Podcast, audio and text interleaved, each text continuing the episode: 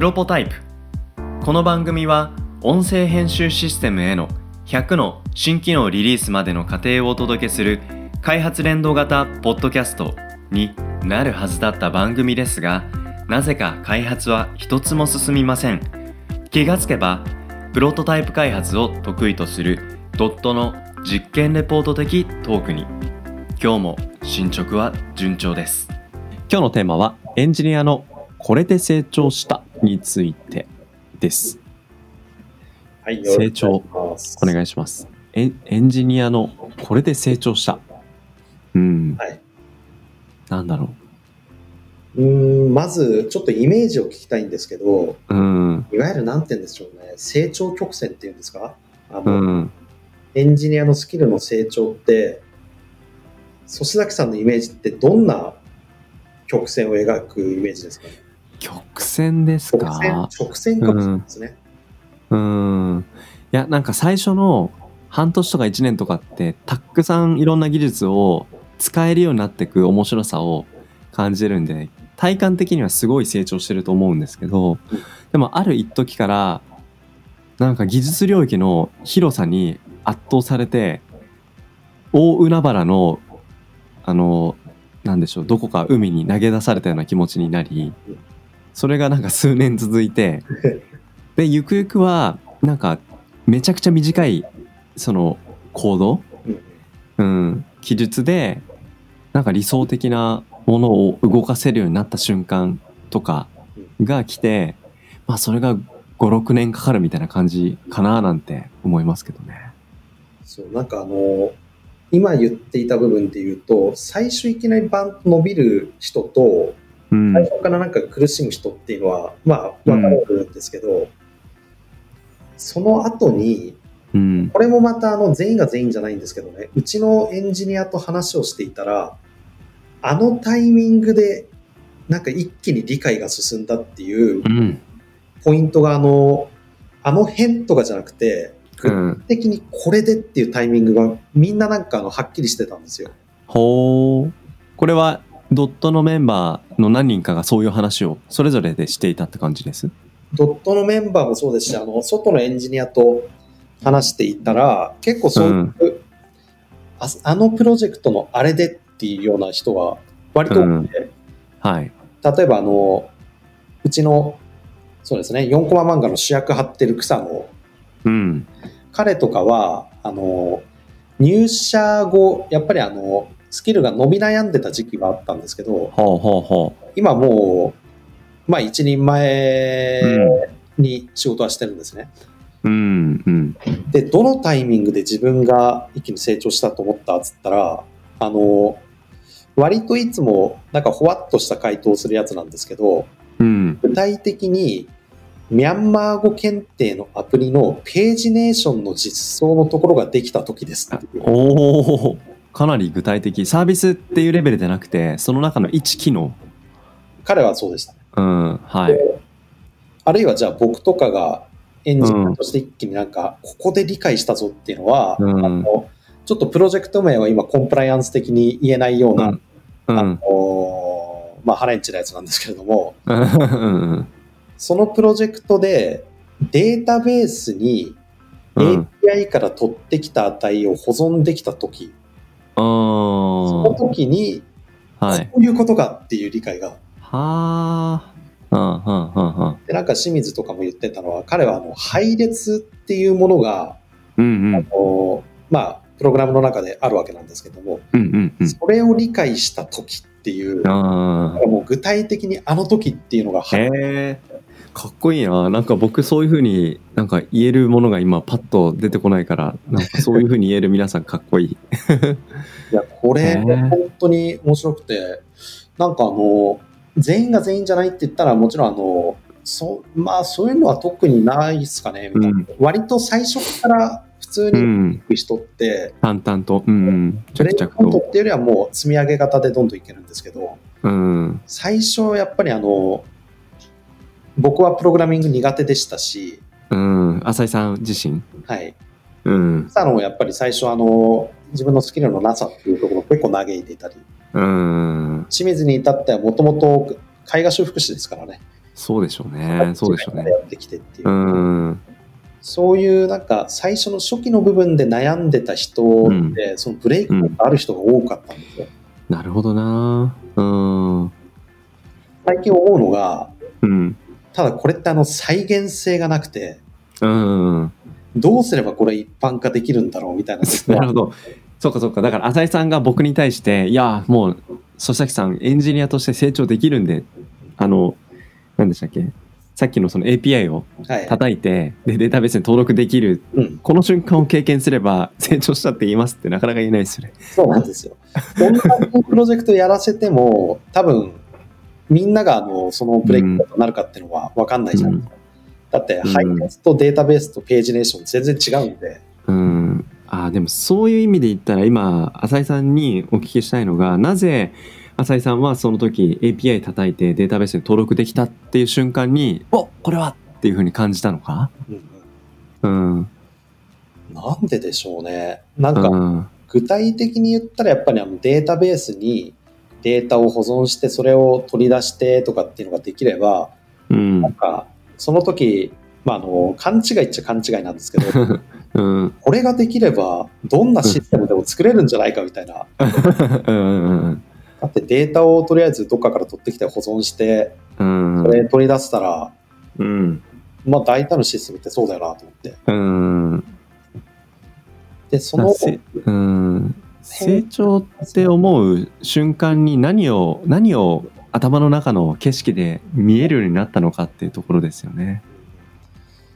なんかそうですね振り返ってみるとっていうよりはその瞬間におおみたいな感じで盛り上がったんですよ自分の中で,、うんうんうんで昔の前職の会社のメールとかをちうん。ょっとはい。今回のこの話のネタもあったので振り返ってうん。ちょっと昔のその辺のプロジェクトのうん。メールとかをパッパ見てたんですけどうん。なんかああこのプロジェクトの前と後でうん。業務報告のメールすらうん違。うっていう、うん。なんかほわっとしたこの辺が詰まってますみたいなところしか言えてなかったのがはいはいはい。何々の処理で詰まっていてこういうのを試したのですがダメでしたので明日はこうこうこういうのを試そうと思ってますみたいなうん。具体的になんかイメージができるようになったんですよね。うん。なるほどな。うん。具体のイメージを突き詰めることへの意識の深さ。うんうん。僕もなんか、えっ、と、前働いてた会社の入社1年経った2年目ぐらい経ったですかね。基本的にお客さん先行ってプロジェクトやってるんですけど、うんまあ、その日も10時ぐらいまで、でそこから帰ろうかなと思ったらちょっと居残りだって言ってあの、まあ、自分の会社に上司に呼び戻されてでそこから10時半ぐらいから12時ぐらいまでやるんですけどなんかそこでやっぱり厳密さというかお客さんに伝えることのその精度の高さをどこまでもやっぱ突き詰める。で僕もかつてこのポッドキャストの中で話したかもしれないですけど10人聞いたら10人とも同じ理解をうんするような記述レベルで物事を整理しなさいみたいな。でないそれをそれをこだわることで円滑になるコミュニケーションがあるみたいなことをあのあの日あの瞬間あの上司からうん言われてなかったら今日までこういう意識がなかったかもなみたいな思い出せるシーンっていうのはうんまさに一つそれだなっていうふうに思ってて、うん。でもなんかそれをやったことの後の自分の中の変化、うん、これもセットで感じられたきっかけがあそこなんだったなっていうふうに思うと、だから浅井さんだけじゃないです。けど、一般化できるところで言ったら、あ、これができるようになったことで、この先、もっとたくさんいろんなことができる。うん。うん。なんかその期待感とか未来感みたいなところが見えるようになった、そんなきっかけ？なんかこれが成長したっていう自分の中での感情を作る要素なのかもしれないなって思いますね。そのきっかけのタイミングまでって、うん。結構あの苦しみありました？ありますあります。何やっても、あの、赤、赤、赤線というか赤点をたくさん入れられて、うん。あの、メールも、なんでしょうね。全部横線で消されて、書き直しっていうので、うん。あの、ワードの提案モードってはいはい、はい。あれでもうひたすら真っ赤っかになって帰ってくるみたいなそれを5回10回やっても全然変わんないみたいななるほど。もうダメじゃん俺みたいなはい。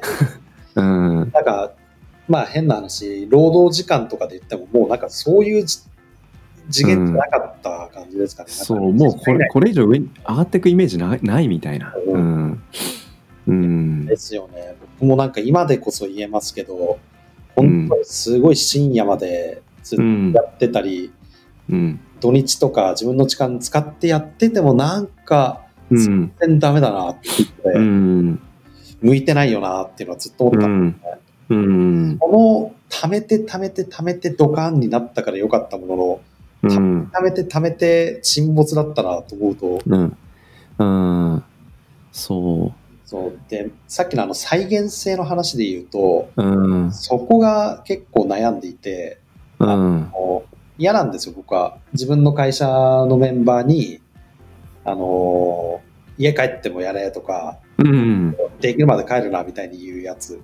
うんやりたくないんですけど、ただ、なんか今話に出た人たち、そしたさんも含めて、その苦しみっていうところはなんかみんな通点としてあって、うん。それこそあの、そのさっきの草野で言ったら、うん残念すんなとかって言ったんですけど、どうやら、うんあの、土日とかうんずーっと考えてたらしいんですよね。うんで、まあそれはしょうがないのかなとは思うんですよ。その、うん仕事でうまくいかない部分ずっと考えてしまう。うんまあ良くも悪くもっていうところではあるんですけど、うんで、これ、再現性のところにその長期間の苦しみっていうのが入るんだとしたら、やべえやべえ話になっちゃうなと思って。いやーでもこれやっぱなんでしょう。漬物みたいな要素は僕あると思いますよ。うん。漬物。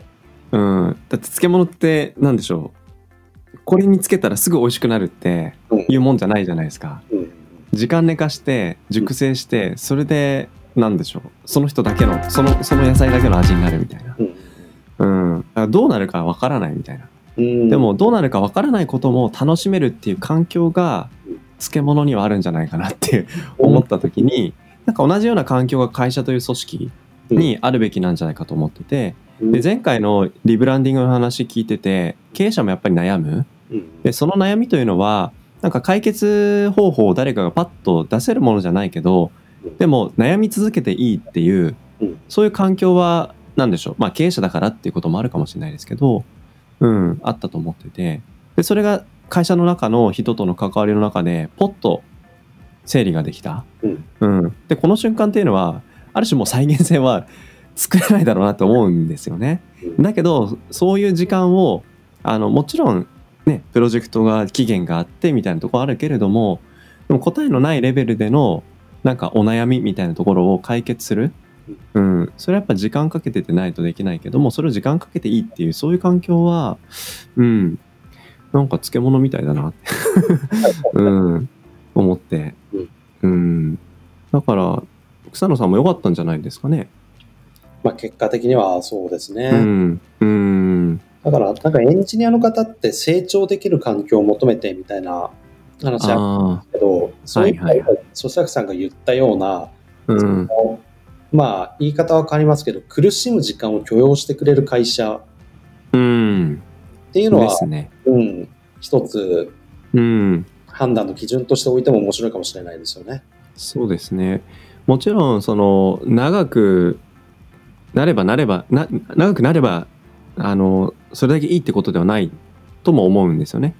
だから経営のなんでしょう要素として教育体制とか人との関わりの中でやっぱり解消していける、うん、安心したコミュニケーションできる環境を作るとかそういうところを無視することは決して経営レベルではうんあのいけないなと思うんですけどやっぱり今できる最大限の環境を作った上で本人が納得するまではなんかじっくりと見守ってあげられるそういう環境っていうのを作るっていうのも一つ重要な経営要素かななんていうふうに思いますけどね。うん。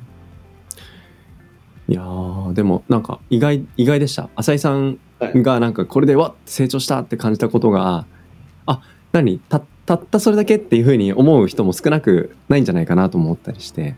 うん。逆にそれがちょっとした親近感を湧くというかあなんか経営者だからすごいとかそういうんじゃやっぱ一人の人間なんだっていう。